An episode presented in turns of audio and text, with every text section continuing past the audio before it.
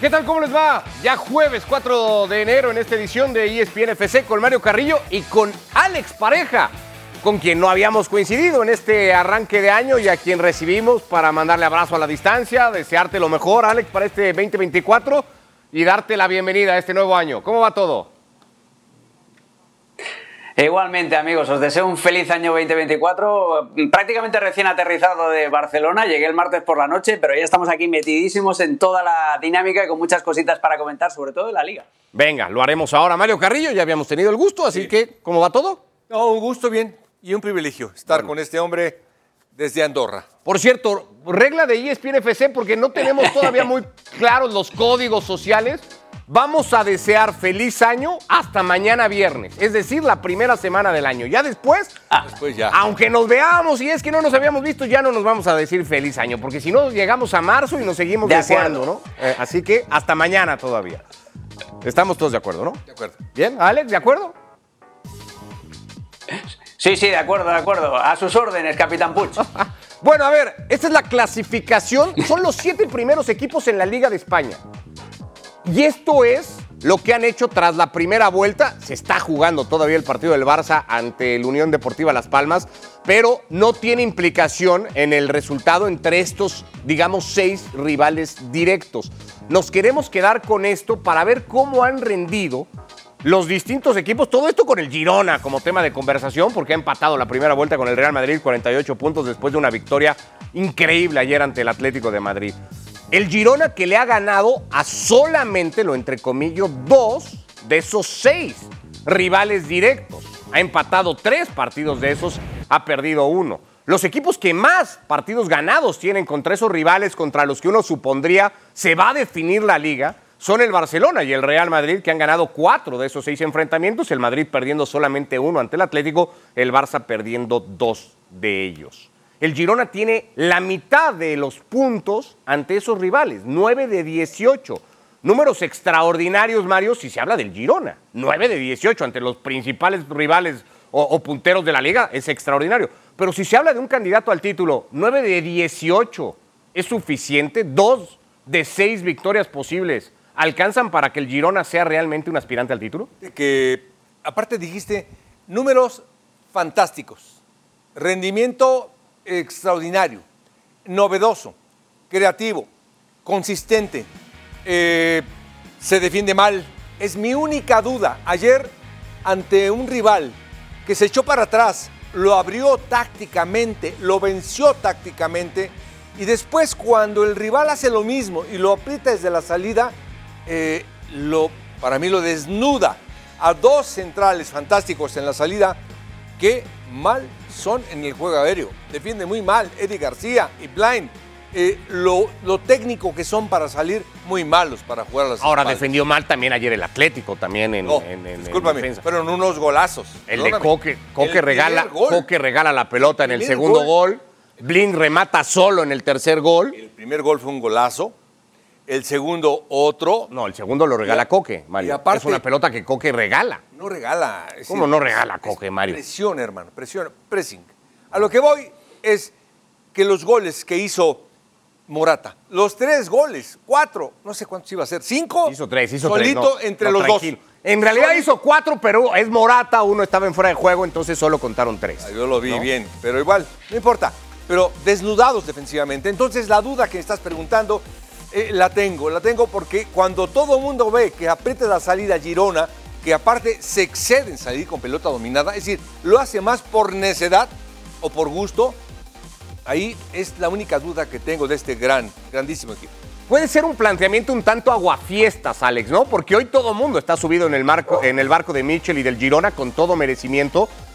Pero me parece que viéndolo con cierta distancia y analizando este panorama de liga y entendiendo que estos equipos la lógica es que vayan y ganen la mayoría de sus partidos ante el resto de rivales. Pero el que quiera ganar la liga le va a tener que ganar a estos equipos que están encabezando la clasificación y no sé si ahí el Girona pierde un poco de fuerza. Sí, a mí yo tengo la misma sensación, exactamente la misma sensación que Mario, que, el problema del Girona son los goles que concede, las oportunidades también que los rivales le generan, porque luego Gazzaniga también tiene muy buenas intervenciones. En los primeros 10 minutos de la segunda parte, el Atlético fue un auténtico vendaval y Gazzaniga tuvo dos o tres intervenciones muy buenas y el problema lo ha clavado Mario. Eh, eh, Blin, eh, sobre todo Blin y Eric García son muy buenos sacando la pelota, pero luego tienen muchísimas deficiencias en, el, en, la faceta defensiva. Eh, Eric García en el cuerpo a cuerpo, que es muy blandito, y Daily Blind porque es extremadamente lento. Ayer uno de los goles de Morata le saca como tres metros eh, en una carrera muy corta. Entonces se le ven las costuras, se le ven las limitaciones. Eso, unido a que en eh, la segunda vuelta va a tener que ir al Bernabéu, va a tener que ir al Metropolitano, va a tener que ir a la cancha del Athletic Club también, entonces lo tiene bastante complicado. Ese es el hándicap. lo bueno que tiene el Girona es que presión cero y que ahora mismo están volando eh, fruto de la ilusión de, lo bien que juegan, pero tienen muchos puntos débiles y, muchos interrogantes. Y eso además, jugándotelo en un uno contra uno contra el Real Madrid, que es el equipo que menos necesita jugar para sacar resultado, pues la verdad es que no pinta muy bien. Ojalá, ¿eh? A mí me encantaría que el Girona estuviera ahí hasta las últimas dos, tres jornadas, pero ya sabes que yo soy catalán, que yo tengo amigos jugando allí, pero lo tienen complicado. Es la mejor ofensiva dentro de estos siete equipos. De hecho, es la tercera mejor ofensiva de Europa, entre las cinco principales ligas europeas, empatado con el Leverkusen con 46 goles y solo por debajo del Bayern Múnich. Pero es al mismo tiempo la peor defensa, en esto que coinciden Mario, Alex y tú, es la peor defensa de estos siete equipos. Ha recibido 24 goles en las primeras 19 fechas. Sí, nada más mencionarte, que es un dato hermoso que sacas, Gracias. Que el hacer jugadas de gol es lo más difícil en el fútbol y esto lo hacen con una fluidez eh, increíble. Los goles que los hacen igual. Con una facilidad, les ganan las espaldas, los abrazan, eh, tienen pavor a los centros. Ayer, con Atlético de Madrid, no les empataron de milagro. Nada más. pero vamos, y es que fantástico el fútbol, fantástica la ofensiva, su defensiva. Nunca he visto defensiva tan endeble como esta. Y es que a lo mejor ahí está la diferencia, ¿no, Alex? Porque tú decías y lo planteas así, y esta es la sensación que nos queda, ¿no? La liga es de dos, básicamente, ya hablaremos más adelante del resultado del Barça, si es que de alguna manera se logra enganchar. Esta sería la tabla. Si solo se jugara la liga entre estos siete equipos, el Real Madrid sería líder, como lo es de todas maneras ahora, con un punto de ventaja sobre el Barça, pero ojo la diferencia que tendría sobre el Girona, de cuatro puntos. Y el Madrid a estas alturas, después de la primera vuelta, ha recibido, y no sé si ahí es la clave, Alex, menos de la mitad de los goles que ha permitido el equipo de Michel. Sí, sí, y, además también con el mérito añadido del equipo de Ancelotti que tiene toda la columna defensiva vertebral eh, fuera. Eh, Militao, Courtois, David Alaba y sigue defendiendo muy bien el arco, independientemente de quién se ponga bajo palos, si sea Lune o sea Kepa, independientemente de quién juegue de central. Eh, eso en el, en el Girona no sucede. Ayer estaba de baja David López, que mm, era un mediocentro defensivo en sus orígenes, pero que está cumpliendo muy bien como central y que tiene ese colmillo, esa mala idea de la que, de la que hablaba Mario, ¿no? que no tienen ni, ni Daily Blind ni el propio Eric García. Ese es el punto diferente. Entonces, el tema es que es muy complicado para el Girona eh, mantener esa diferencia entre el ataque y la defensa porque no todos los días vas a ser capaz de meterle cuatro goles al Barça, no todos los días vas a ser capaz de meterle cuatro goles al Atlético de Madrid, y, no todos los días pues vas a tener a un Gazzaniga que a pesar de encajar tres goles va a tener paradas de mérito. Ese es el, problema, pero para el espectador neutral, Ricardo, eh, Mario, esto es una bendición,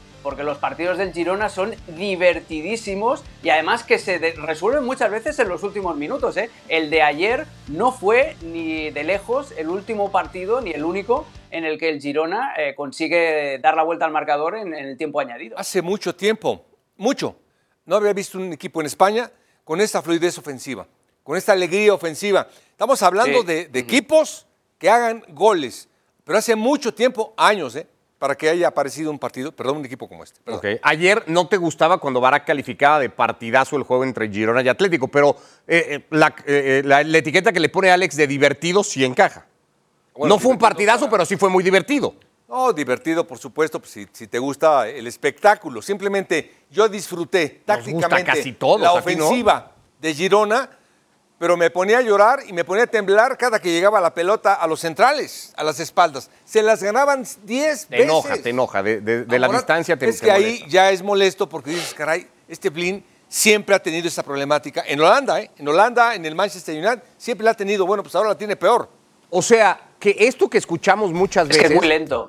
Que, parece ser. Un- una frase de cajón a veces del, del fútbol, de las ligas se ganan y se pierden en Vitoria o en Canarias o en no sé dónde. E- Eso es un mito, ¿no, Mario? La liga se gana o se pierde en el Camp Nou, en el Metropolitano, en el Bernabéu, en estos escenarios que estamos viendo y aquí, según esta tendencia de números, va a ser muy difícil para el Girona. Sí, sí, va a ser muy difícil. Como dice eh, Alex, sería muy agradable. A mí me encanta su ataque eh, y sería feliz por la tendencia, porque hay equipos en verdad. No, Barak decía que lo dormía el Real Madrid, es lo que decía Barak. Bueno, Barak dice que el Bueno, Madrid sí. Que, que lo dormía que ayer. si come y ve al Madrid, se le antoja la siesta. Dice Barak. No es el único que dice cosas así. ¿eh? Pero bueno. Eh, Pero Ricardo, te voy a tirar otra frase, otra frase hecha. Los, los, eh, delanteros ganan partidos, los, las defensas ganan campeonatos. Es- Es esa, es, correcto. esa es una máxima que en el fútbol eh, siempre, siempre se acaba dando. bueno, la temporada pasada el Barça gana el título de liga por lo que hace sobre todo Ter Stegen, ni lejos. siquiera, ni siquiera la defensa, por lo que hace Ter Stegen, Alex. Y el Madrid está pareciéndose Sí, mucho sí. defensivamente, incluso creo que mejorando la versión defensiva del Barça de la temporada pasada. Sí, tiene que ajustar un par de cositas defensivamente. El Madrid toma muchos riesgos ahora con, con los nuevos retoques que ha hecho eh, Ancelotti, que juega con un equipo asimétrico. La banda izquierda mete a un, eh, a un extremo, eh, que en la primera parte fue Vinicius, la segunda ya mete ahí a Rodrigo, pero toda la banda derecha depende de Carvajal. Y claro, cuando Carvajal está en el último tercio y el Madrid pierde la pelota, es muy vulnerable a esa espalda. Ahí hizo un partido soberbio a Antonio Rüdiger en las correcciones, tiene que estar muy atento a eso. Y ese es uno de los puntos débiles del Real Madrid. Lo que pasa es que no todos los rivales van a tener la precisión de aprovechar las dos o tres oportunidades que el Madrid va a conceder. Le pasó al Mallorca, sin ir más lejos con, eh, esos dos tiros al palo, esos dos rematitos, esas dos jugadas en las que pudo haber aprovechado esas pequeñas debilidades del Madrid. Pero eh, es, es la diferencia enorme. El Madrid, aún parcheando la defensa y aún metiendo a jugadores fuera de posición, es capaz de mantener su portería a cero. Y en el Girona ya sabes que va a ser muy difícil que Gazzaniga no recoja el balón de su arco al menos una vez durante el partido. A ver, nos van a tachar muy probablemente de impopulares, porque hoy la fiebre es para el Girona y para Mitchell, pero conclusión, digamos, si tuviéramos que estar llegando a un ejercicio para concluir algo, Mario, no ves al Girona, por tanto, ganando la liga. Eh, yo te iba a decir. Después de la es- primera es que vuelta del acá, por campeonato. ejemplo. Más allá del deseo ¿eh? y del Sí, no, gusto no, y que si te parece Pero, simpático el equipo o no. eh, Claro. Acá, por ejemplo, yo en lo particular, yo no, nadie. Yo me paso de analista. Eh, me gusta ver una, una buena defensa. Dicen que la mejor defensa es el ataque. No, la mejor defensa es la mejor defensa. Eso es fundamental. Arriba, eh, los mejores goles los hacen equipos sensacionales. Este es un equipo sensacional. Yo no creo desde ahorita que la gane. Por cierto, la segunda peor defensiva de estos siete primeros clasificados en la liga es la del Cholo Simeone. ¿eh? Otro dato igualmente que llama la atención y un equipo que ha perdido las últimas cuatro salidas que ha hecho del Metropolitano y ahí está el Atlético con 23 goles encajados en lo que va de temporada. Alex, ¿concluyes lo mismo? Es muy difícil que el Girona cante el alirón. Es muy difícil y te lo digo con una pena enorme porque yo allí no solamente jugué eh, contra ellos, sino que fui reportero de cancha narrando sus partidos, eh, también fui narrador en ese mismo estadio, o sea que me encanta, y tengo, ya te digo, amigos trabajando dentro del club. Pero dicho esto, que me encantaría, yo lo veo muy complicado. Ojalá al menos nos dé para que haya un final de temporada emocionante. Eso que, yo que creo que Girona sí. no, no se descuelgue las próximas 10 jornadas, que dure, exacto. Yo creo que ahí también pueden llegar, ¿no? Que llegan a, la- a las últimas cinco jornadas todavía con esperanza, pero me, supone muy difícil sobre todo eso, viendo el calendario, que tienen que ir al Bernabéu, que tienen que ir al Metropolitano, aunque ayer eh, pues les ganaron al Atlético de Madrid, que el Barça va a ir a Montilivi también con mucha sed de venganza, tienen que ir a San Mamés, donde el Athletic Club ya le hizo un muy buen partido al Girona en Montilivi, que acabaron empatados. Lo veo complicado, pero ojalá que esta racha dure y sobre todo que el Girona cree escuela. Equipos como el Girona, como en las como en Las Palmas, eh, te enseñan de que se puede competir en la Liga Española siendo un equipo alegre, que no hace falta meterse todos atrás en el autobús. Y, y aparte, Alex, perdón que te interrumpa, de triunfos ya lo es el del Girona. No, no. Los mejores equipos del mundo, lo más Exacto. que contratan son defensas. Ahí está Guardiola. City, lo más Bueno, ahí está caro del mundo lo tienen los defensas para tener la mejor salida y la mejor defensiva y atacar mejor. Y este tiene, eh, si le contratan esos defensas, sería Girona otro equipo. Por eso te digo, es el triunfo ya está más que cantado. Eh, y me encanta. Y nada más comentarte que no cualquiera genera las jugadas de gol como lo hace el Girona en el mundo. Bueno, hashtag ESPNFC, ¿ustedes qué La, la manera que tienen de atacar, Dale, dale, concluye, la manera que tienen de atacar, Ricardo, cómo utilizan las bandas, son buenísimos, son buenísimos como es el, la mejor ataque por fuera de, de toda la liga, con Sabiño, con Sigankov y compañía. Ayer el movimiento que hace Mitchell para cambiar de banda a Sabiño y, y- y- y tapar a Lino, ¿no? Entre otras cosas. Sí. Bueno, hashtag ESPNFC, ¿puede o no puede el Girona? ¿Sí o no? Es una respuesta fácil para que participen con nosotros. Volvemos. Bueno, ya que estamos con el tema de la liga, vamos a ver a los Asuna contra el último clasificado. Es un drama absoluto. La temporada de la Almería se va encaminando para perder la categoría muy prontito, eh, sinceramente, y hoy pues ha ido a perder un partido que tenía toda la lógica del mundo de perderlo ante el equipo de Arrasate, Alex. Sí, con el gol de Ante Budimir que estamos viendo antes de la media hora de partido tuvo suficiente el equipo de Yago Barrasate, que va a ser el rival del Barça en las semifinales de la Supercopa el jueves que viene. El Almería es muy pobre, es que no ha ganado todavía ningún partido, ha tenido un 2023 horrible y huelen a descenso. La cuestión no es si van a bajar o no, la cuestión es cuándo se va a consumar matemáticamente. Ahí estuvo Montes otra vez, el mexicano, poco y nada, sinceramente, como casi todo el equipo. Es muy difícil, ¿no? Cuando un equipo Mario tiene esta inercia, eh, hay muy poquitas cosas que salvar. Hay muy poquitas cosas. El entrenador se mueve por todos lados. Yo creo que es el que más se mueve del equipo. El entrenador. Bueno, y estamos con otro drama también de temporada, lo que pasa cada partido en el Ramón Sánchez Pizjuán, el Sevilla que fue un fantasma básicamente en la primera parte ante un equipazo como lo es el Athletic Club de Ernesto Valverde, que se mete a zona Champions. Así de, de contundente es la temporada, así de bueno lo que está haciendo Valverde y el equipo vasco. Lo gana Mario 2 a 0. Mejora el equipo de Quique Sánchez Flores en el segundo tiempo un pelín, pero no es suficiente. No, y dijiste muy bien, un pelín, como dice Alex. Pero ese Sí, sí. Bilbao es el mejor Bilbao de, de hace de mucho tiempo. ¿eh? Lo veo más profundo, la dinámica siempre la tuvo, siempre iba por fuera. Ahora lo de Iñaki Williams eh, fue fantástico. Este gol, por ejemplo, de primera intención y la cara de Ramos lo dice. ya sin Iñaki Williams, de hecho que va a estar en Copa Africana, Sergio Ramos, que de hecho en la zona mixta, terminando el partido, tan, tanta es la frustración, Alex, de este Sevilla, que se terminó enganchando ahí con un aficionado, mandándolo callar, es un drama, lo del Sevilla es un drama. Sí, además, eh, hoy que estrenaba presidente, además, José María del Nido Benavente, que es el hijo. No, José María del Nido, sí, eh, Carrasco, que es el hijo de José María del Nido Benavente. El padre ha demandado al hijo para evitar eh, que sea que tome control de las acciones, quiere recuperar el club. Es una especie de Succession, como la serie. Imagínate que Logan Roy se mete a, demandar a su propio hijo, pues algo así está pasando en el Sevilla. Y, hoy había ya gritos en el primer partido eh, de, del Nido Junior, había gritos de directiva de emisión. O sea, es un auténtico drama dentro y fuera de la, de la cancha del Sevilla. Está en números de la última temporada que bajaron a segunda división, la 99-2000. Tiene exactamente la misma puntuación y eso es muy preocupante. No van a tener eh, la vitamina europea de la segunda parte de la temporada porque se quedaron fuera incluso de su competición de la Europa League al quedar cuartos en el grupo de Champions. Es un auténtico drama y la primera parte, a mí me tocó comentar el partido en inglés, la primera parte fue un Terrible. drama, o sea, línea totalmente plana. No dispararon a portería en los primeros 45 minutos. Sí, sí, terrible. Ya deja tú de equipo de Diego Alonso, parecía equipo de- de- de- del asistente de Diego Alonso, de cualquier cosa, se notó muy poco. Y mira que el equipo había Sí. ido dando señales con Quique Sánchez Flores en los últimos dos partidos, que la cosa podía mejorar un poquito. La temporada que viene, eh, europea al menos, tendrá un nuevo sistema de competencia en Champions y habrá que ver los equipos y qué ligas pueden tener algún cupo más.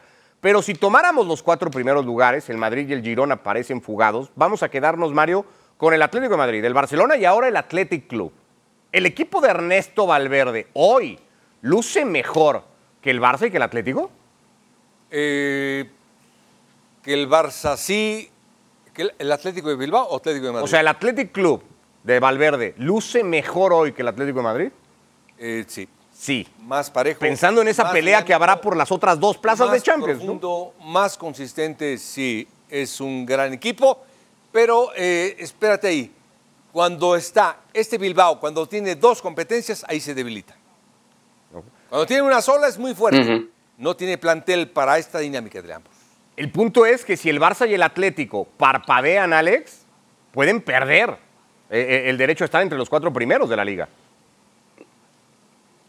Totalmente, porque es eso, el Athletic Club, como dice Mario, no tiene competición europea, lo más que tiene va a ser Copa del Rey, que tienen este fin de semana un partido muy interesante también contra el Eibar, otro, otro derbi vasco, luego después juegan contra la Real Sociedad, que eso también va a marcar un poco la temporada, el Atleti tuvo la primera vuelta un derbi vasco horrible, perdieron 3 a 0 y con justicia en Anoeta, Eh, la gran incógnita va a ser la vida sin Iñaki Williams porque Guruceta, que es el otro goleador del equipo, no, no es un 9 de calidad, no es un 9 contundente. Hoy han podido vivir bien sin, sin el mayor de los Williams, pero va a tener que hacerlo partido a partido y sobre todo eh, no jugar contra la Real Sociedad, o sea, jugar contra la Real Sociedad sin Iñaki Williams, pues no es lo mismo que hacerlo en la cancha de un Sevilla que se está descomponiendo solo, ¿no? Si son capaces de capear esas eh, fechas, esas jornadas sin Iñaki Williams y si a Valverde no se le cae el equipo físicamente, porque el año pasado también apuntaban muy bien, eh, estaban ahí metidos en la pelea europea y las últimas 10 jornadas fueron muy flojitas. El equipo se cayó físicamente por lo que dice Mario. No tiene una base larga, no, no es un equipo eh, con un banquillo generoso. Entonces al final el cansancio va, va desgastando un poco la capacidad competitiva del Athletic Club. Pero si son capaces de rotar y de sobrevivir ahora estas jornadas que vienen sin Iñaki Williams, claro que pueden eh, comerle la tostada al Atlético, eh, al Atlético de Madrid, que se está descomponiendo fuera de casa. Es, es horrible lo de, lo de Simeone y al Barça tres cuartos de lo mismo. Si el Barça sufre para jugar contra, jugando contra los Almerías o los Celtas de Vigo de turno, pues imagínate que tienen que ir a San Mamés. eh, también es otro de los partidos. El Athletic Club solo ha perdido dos partidos fuera de casa esta temporada. Contra la Real Sociedad, en ese derbi en el que no compareció, y de manera un poquito injusta, si me apuras, contra el Barça con aquel gol de Mark Guiu ya en el tiempo de descuento. Correcto. Bueno, pues hablando del Barça, hacemos pausa en ESPN FC. Se está terminando el partido ante la Unión Deportiva Las Palmas. El Barça no se quiere descolgar del todo de la liga. Además, revisamos la actividad de este fin de semana de los mexicanos en Europa. Volvemos a ESPN FC.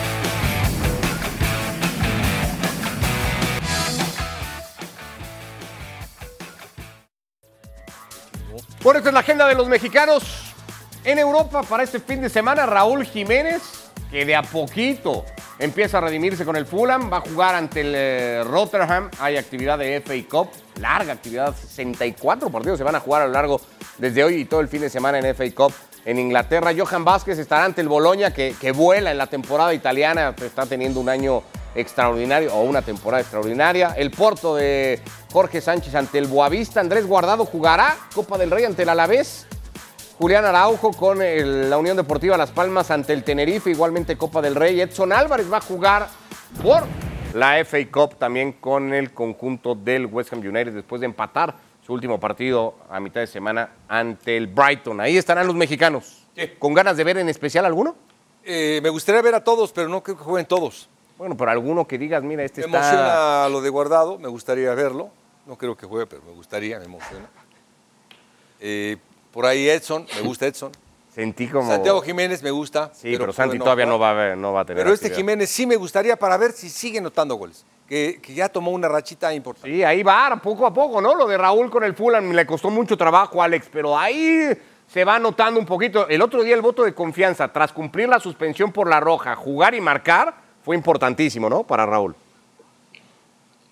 Sí, y sobre todo que, que los goles no, no son un accidente aislado. O sea, eh, eh, Raúl ya venía dando señales de recuperación incluso antes de empezar a marcar de nuevo eh, su fútbol. A mí me gustaba mucho su movilidad, cómo entendía esa posición de ser un 9 mentirosete, de, de cada vez arrastrar un poquito más a los centrales fuera de posición, sus caídas a banda. O sea, ya se notaba antes de que destapara otra vez el tarro del gol, ya se notaba que se estaba encontrando muy a gusto en, el Fulham y eso se nota. Yo también tengo muchas ganas de ver a Guardado porque el partido contra el Alavés va a ser, es un rival siempre muy duro, el, equipo vasco, y van a jugar mucho a, eh, bola directa, segundas jugadas, no sé si es el escenario ideal para, para Guardado y también tengo ganas de ver el derby canario. Eh, Las Palmas Tenerife, que aunque estén en categorías diferentes, siempre es un derby calentísimo y una buena oportunidad para Julián Araujo de tener minutos, porque hoy contra el Barça no puede jugar por la famosa cláusula del miedo, que me parece una auténtica vergüenza, que si tú cedes a un jugador,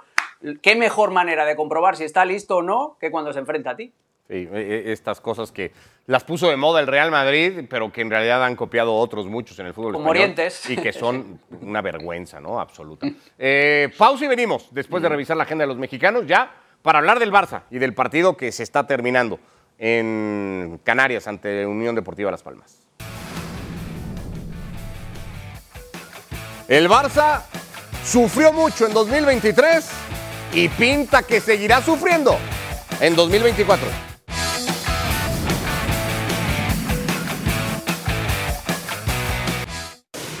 Volvemos a ESPN FC recién terminado. El Unión Deportiva Las Palmas ante el Barcelona. El Barça lo ha resuelto en la agonía del partido con un gol de penal que ya veremos. Lesionado Cancelo. Ahora actualizamos igualmente si hay algo que actualizar del parte médico de Cancelo.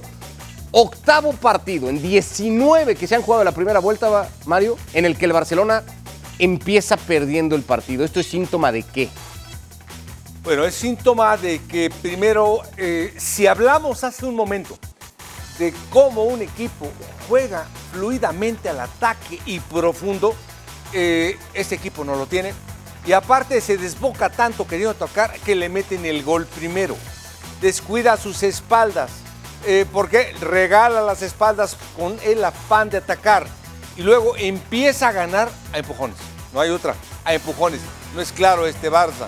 Sí, ganó y ganó bien con un penal dudosísimo, eh, pero no es claro, no es mm. profundo, no tiene la idea futbolística para generar jugadas de gol, teniendo jugadores fantásticos. Esa es la jugada, el, el pues sí, empujón de Singraven, las manos en la espalda de Singraven sobre Gundogan, porque es lo que hay, Alex, y ahora nos das ya todo tu análisis de partido. Las manos sí están sobre la espalda del alemán, de ahí a decir si lo empuja, quedito, más fuerte, con más violencia, lo que sea, las manos están sobre la espalda del jugador del Barça, eso es cierto.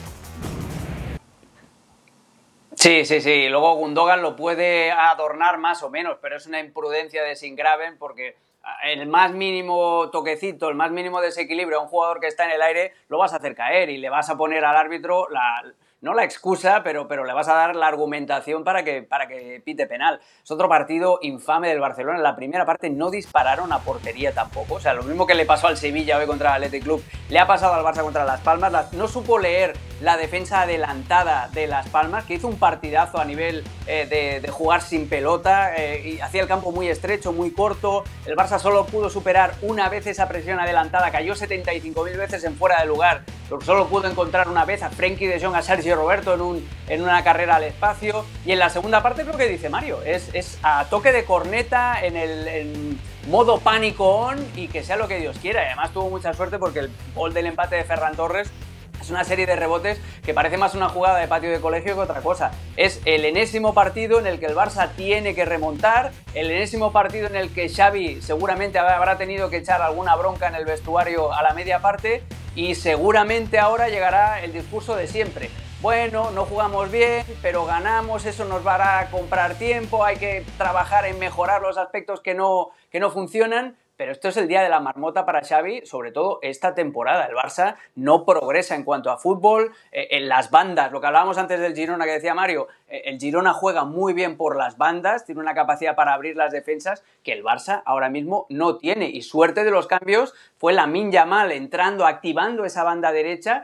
el que le pone un pase al espacio a Joao Félix en el inicio de la jugada del penal a Gundogan. Otro partido deficiente del Barcelona que rescata por los pelos, eh, eso, en el modo pánico, pero esto no te va a durar siempre. Y, el Barça no progresa, que eso es lo más preocupante desde el punto de vista del Barça. Alex, aparte, los cambios que tiene. Es decir, ¿qué jugadores cambió? Nada más Yamal y Joao Félix. Es decir, Figuras. Y Víctor Roque, que Ya ahora está. hablamos del Sí, debut sí, sí. de Roque, ha debutado Víctor Roque con los primeros 12 minutos de temporada, ocho toques de pelota para el futbolista brasileño. No sé si nos dan para concluir algo de la nueva contratación del Barça, Mario, perdón que te interrumpa, pero era otro de los que, de los que Xavi echó mano. No sé si de manera un tanto ya desesperada de decir a ver qué podemos sacar. Eh, Víctor Roque entra al partido junto a Fermín. Antes habían entrado Lamil Yamal y Joao Félix. Perdón, Mario, decías No, más no, de, este Barça. No, te comentaba la banca que tiene, los cambios que tiene, con un peso futbolístico y todos con generación y creatividad. Le cuesta un mundo al Barcelona. ¿Es, es- es de, de, de- Xavi? ¿Es más de los futbolistas? ¿Es de qué lo que le está pasando al Barça? Llevamos ya pues toda esta primera vuelta tratando de analizarlo o de dar con, el, con la clave, Alex. Yo creo que es una mezcla de las dos cosas, que hay jugadores que no, que no están. eh, el primero de ellos, Lewandowski, que se va a acabar convirtiendo más pronto que tarde en un problema gordo en el, en el Barça. eh, y luego hay otra cosa, es la, obstinación de Xavi de, de querer inventar de nuevo el fútbol con ese cuadrado, ¿no? Con, con De Jong y con Gundogan en la base de la jugada de doble pivote y luego dos media puntas por delante de ellos, que hoy eran Sergio Roberto y Ferran Torres, pero eh, es un equipo extremadamente estrecho, toda la profundidad de la banda izquierda te la da Alejandro Valde, que es muy rápido y que desequilibra, pero que luego elige muy mal a la hora de dar el último pase. En la derecha Rafinha no tiene un uno contra uno limpio y es mucho mejor tirando desmarques al espacio que no eh, en un uno contra uno contra su defensor y eso Xavi no lo ve y eso Xavi no lo cambia, sigue emperrado en eso, en, jugar con, eh, con ese cuadrado y, meter a mucha gente por dentro. Los rivales ya lo saben, la salida de balón hoy eh, también es deficiente, eh, Las Palmas hizo una cosa muy buena, que es flotar descaradamente a Ronald Araujo, de los dos centrales cuando entra Christensen a Christensen siempre le tapaban eh, la, línea de pase para obligar a que fuera Araujo el que sacaba la pelota, es lo mismo que le hacían siempre a, a Marcherano y a Piqué cuando, cuando jugaban juntos, siempre era el argentino el que, el que acaba teniendo más dosis de balón, eh, pero no encuentra soluciones. Y luego están también esos rendimientos individuales por debajo de, lo normal. El Barça se explica en dos lenguajes corporales la desesperación de Ilkay Gundogan, que hoy desde el minuto cero no paraba de abrir los brazos, de, hacer gestos a sus compañeros, de, estar pidiéndoles constantemente de que se activaran, y la indolencia y la pasividad de Robert Lewandowski, que es eh, lo más preocupante que veo yo en el Barça. Bueno, descuenta siete puntos ahora la diferencia con el Real Madrid y con el Girona. Así está la clasificación. El Barça es tercero ya en solitario, con ventaja sobre el Athletic y el Atlético de Madrid de tres puntos. Eh, uno de los topics que íbamos a plantear en este programa era si había o no una liga de dos. ¿Lo podemos seguir preguntando, Mario? ¿O el Barça se encarga de decir, todavía es temprano para hacer la pregunta? Yo te digo que no. En este caso concretamente, y ahorita lo que mencionaba Alex, por ejemplo, y tú, oye, ¿será culpa de Xavi? Perdóname, lo de Michel, no me digas que es de los jugadores, es del entrenador, la generación, el trabajo es del entrenador. O sea, tú la sí vas a culpar a Xavi. Sí, sí. Es el entrenador. Tú sí vas a culpar a Xavi. no es que lo culpe, simplemente Bueno, lo vas a ve la diferencia de Michel. Un, un equipo como ataca, esa fluidez con la que ataca, no, no se hace solo. Tiene que haber una guía, una corrección oportuna. Está fallando Xavi, perdóname. Ok. ¿Liga de dos o todavía no, Alex?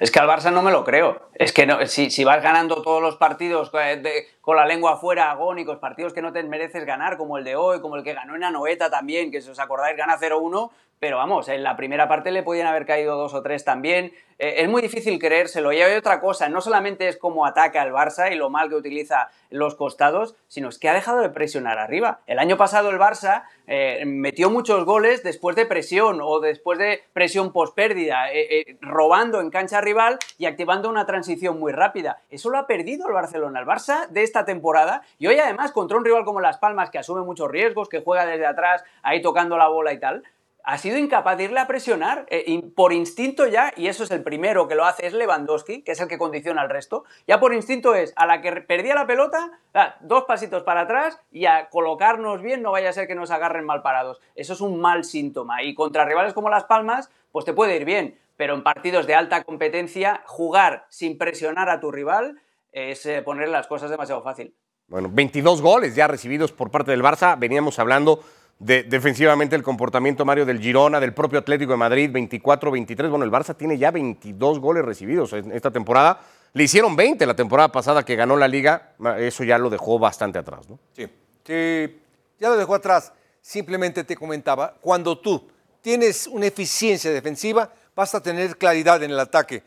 Si no tienes solidez defensiva y no tienes claridad en el ataque, la vas a ver reflejada en tu portería. Bueno, el partido por ESPN Deportes lo ha eh, narrado Richard Méndez, que está con nosotros en ESPN FC. Richard, bienvenido para que nos des tus impresiones. ¿Qué te ha parecido el partido del Fútbol Club Barcelona y la victoria 2 a 1 hoy ante la Unión Deportiva Las Palmas?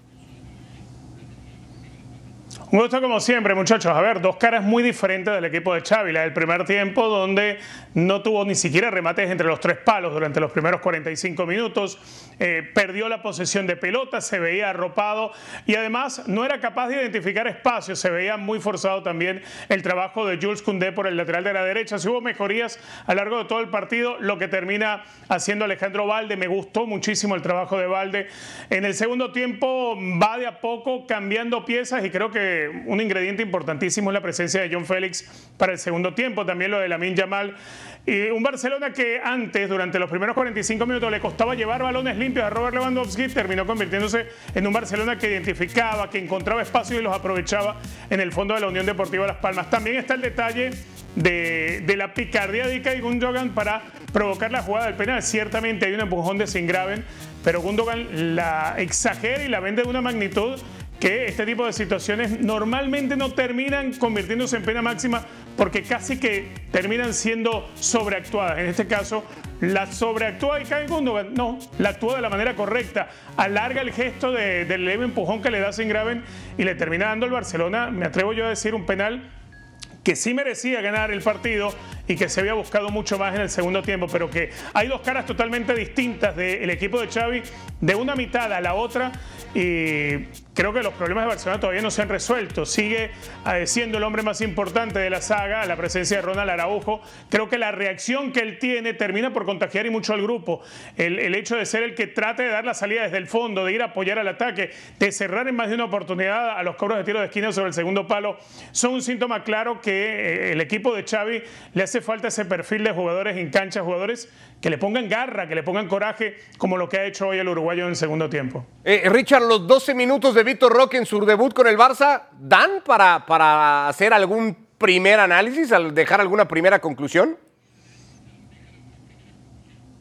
Te puedo decir algo, Víctor Roque recibió más pelotas limpias en el ratito que jugó que todo lo que recibió Robert Lewandowski a lo largo del encuentro. Eso no tiene que ver con Lewandowski, tiene que ver con el funcionamiento del equipo y en el momento que llega Víctor Roque, también es cierto, el ex del Atlético Paranaense llega a enfrentarse a defensores centrales que estaban exhaustos, que estaban agotados y además cediendo ciertos espacios. Le vino muy bien al Barcelona la entrada de Víctor Roque, sí, generó bastante, tuvo un par de oportunidades, una de ellas quizá de tiempo, una pelota que le da eh, John Félix, pero estuvo muy cerca, estuvo muy cerca Víctor Roque de, de debutar marcando un partido para poderle dar la victoria al Fútbol Club Barcelona. Xavi dijo que no llega a competirle a Lewandowski, que son complementarios, Alex, pero has sido tú y, la mayoría muy críticos con el momento del polaco. No sé si va a ser cuestión de tiempo para que Lewandowski deje su lugar al futbolista brasileño. Se hace difícil porque Lewandowski cobra muchísimo dinero y además tiene un contrato ascendente y eso lo sabe Laporta y ya sabéis que a Laporta, eh, como en aquella famosa convocatoria a Amberes, eh, le gusta meter mano en el aspecto deportivo y eso va a pesar mucho en, las elecciones de Xavi, pero lo que sí que va a aportar Vitor Roque, lo que le he visto en estos 10 minutos, es movilidad, moverse, picar a la espalda de los centrales, que es algo que Lewandowski ha dejado de hacer, presión en, la salida de balón del rival. O sea, le va a poner todas las ganas que, como no podía ser de otra manera, si eres un chico de 18 años y acabas de aterrizar en el Barça. Eh, luego también en esas dos jugadas que decía Richard, que ha tenido ya dentro del área, le ha podido un poquito la ansiedad, pero claro, es eh, normal porque es su debut y además es, un teenager, es un adolescente. Entonces, a mí me gusta la energía que va, que va a aportar en el ataque del Barça. Es un delantero diferente, mide metro 72, no, no tiene mucha presencia dentro del área, pero tiene esa movilidad y tiene esa energía para presionar y para tirar desmarques a sus compañeros que Lewandowski, por la edad y por el estatus que tiene dentro de la plantilla, pues ya no te hace. ¿no? Entonces yo creo que primero va a ser un complemento, va a ser el sustituto habitual de Lewandowski o su acompañante si las cosas van mal y hay que meter dos puntas.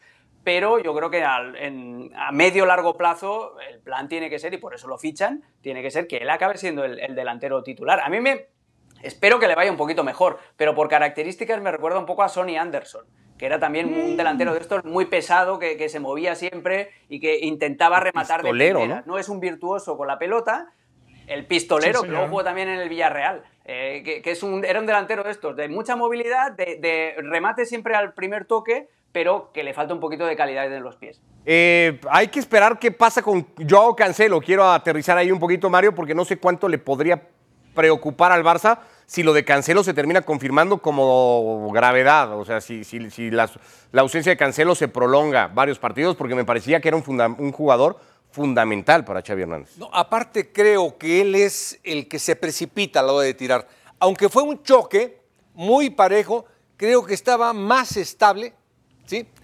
El jugador de Las Palmas. Y él va y se estrella, pero aparte suelta la pierna.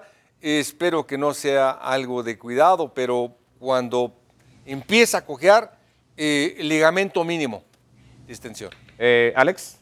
Yo me lesioné los ligamentos así, exactamente así, exactamente así. En un balón dividido, el que va con menos fuerza de los dos, eh, la rodilla, cuando los dos golpean la pelota, la rodilla acaba absorbiendo el impacto. Y yo me, me, lesioné los ligamentos, tuve una distensión, no me los llegué a romper, pero cuando vas eso, a un balón dividido, el que va un poquito más flojo de los dos, acaba recibiendo el impacto, la rodilla no tiene estabilidad obviamente porque no está fija en el, en el piso y corres el riesgo de que como mínimo te pase como a mí, que se te distensionen, se te elonguen un poquito y luego si tienes un poco más de mala suerte pues ya es un esguince o una rotura. Habrá que esperar a ver cuando ajusten el, el diagnóstico, pero a mí me pasó exactamente lo mismo. Bueno, se quedó viendo el partido en, en, el, en la banca del, del Barça, eso sería una señal de que aparentemente no sería tan grave sería una baja muy dura para el Barça, Richard.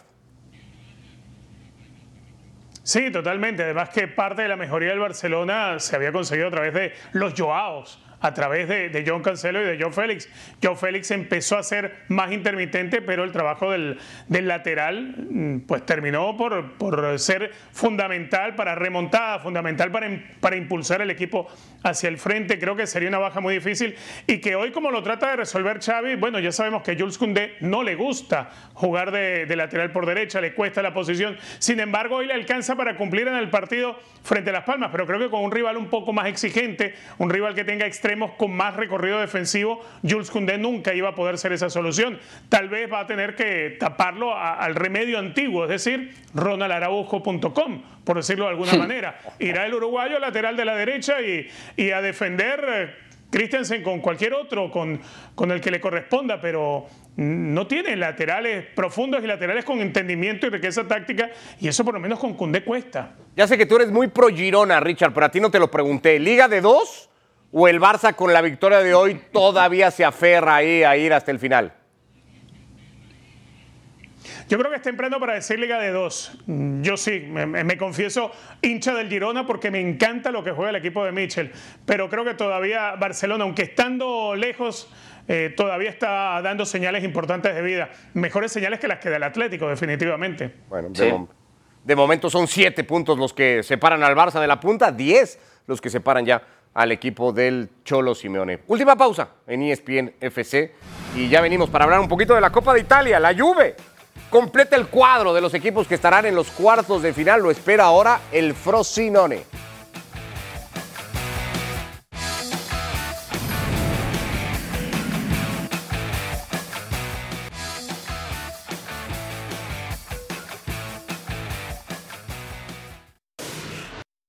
Bueno, vamos a ver a la Juve golear hoy Mario a la Salernitana en el enfrentamiento de octavos de final de la Copa Italia para clasificarse a los cuartos de final, regalando el primero, teniendo que remontar el partido, pero haciéndolo bien. Iba ganando, iba ganando Salernitana y después las facilidades que da la Salernitana, como esto, cuando te rematan a dos metros del arco, debes de preocuparte, pero este equipo, este equipo está más que encarrilado, destinado, eh, convencido.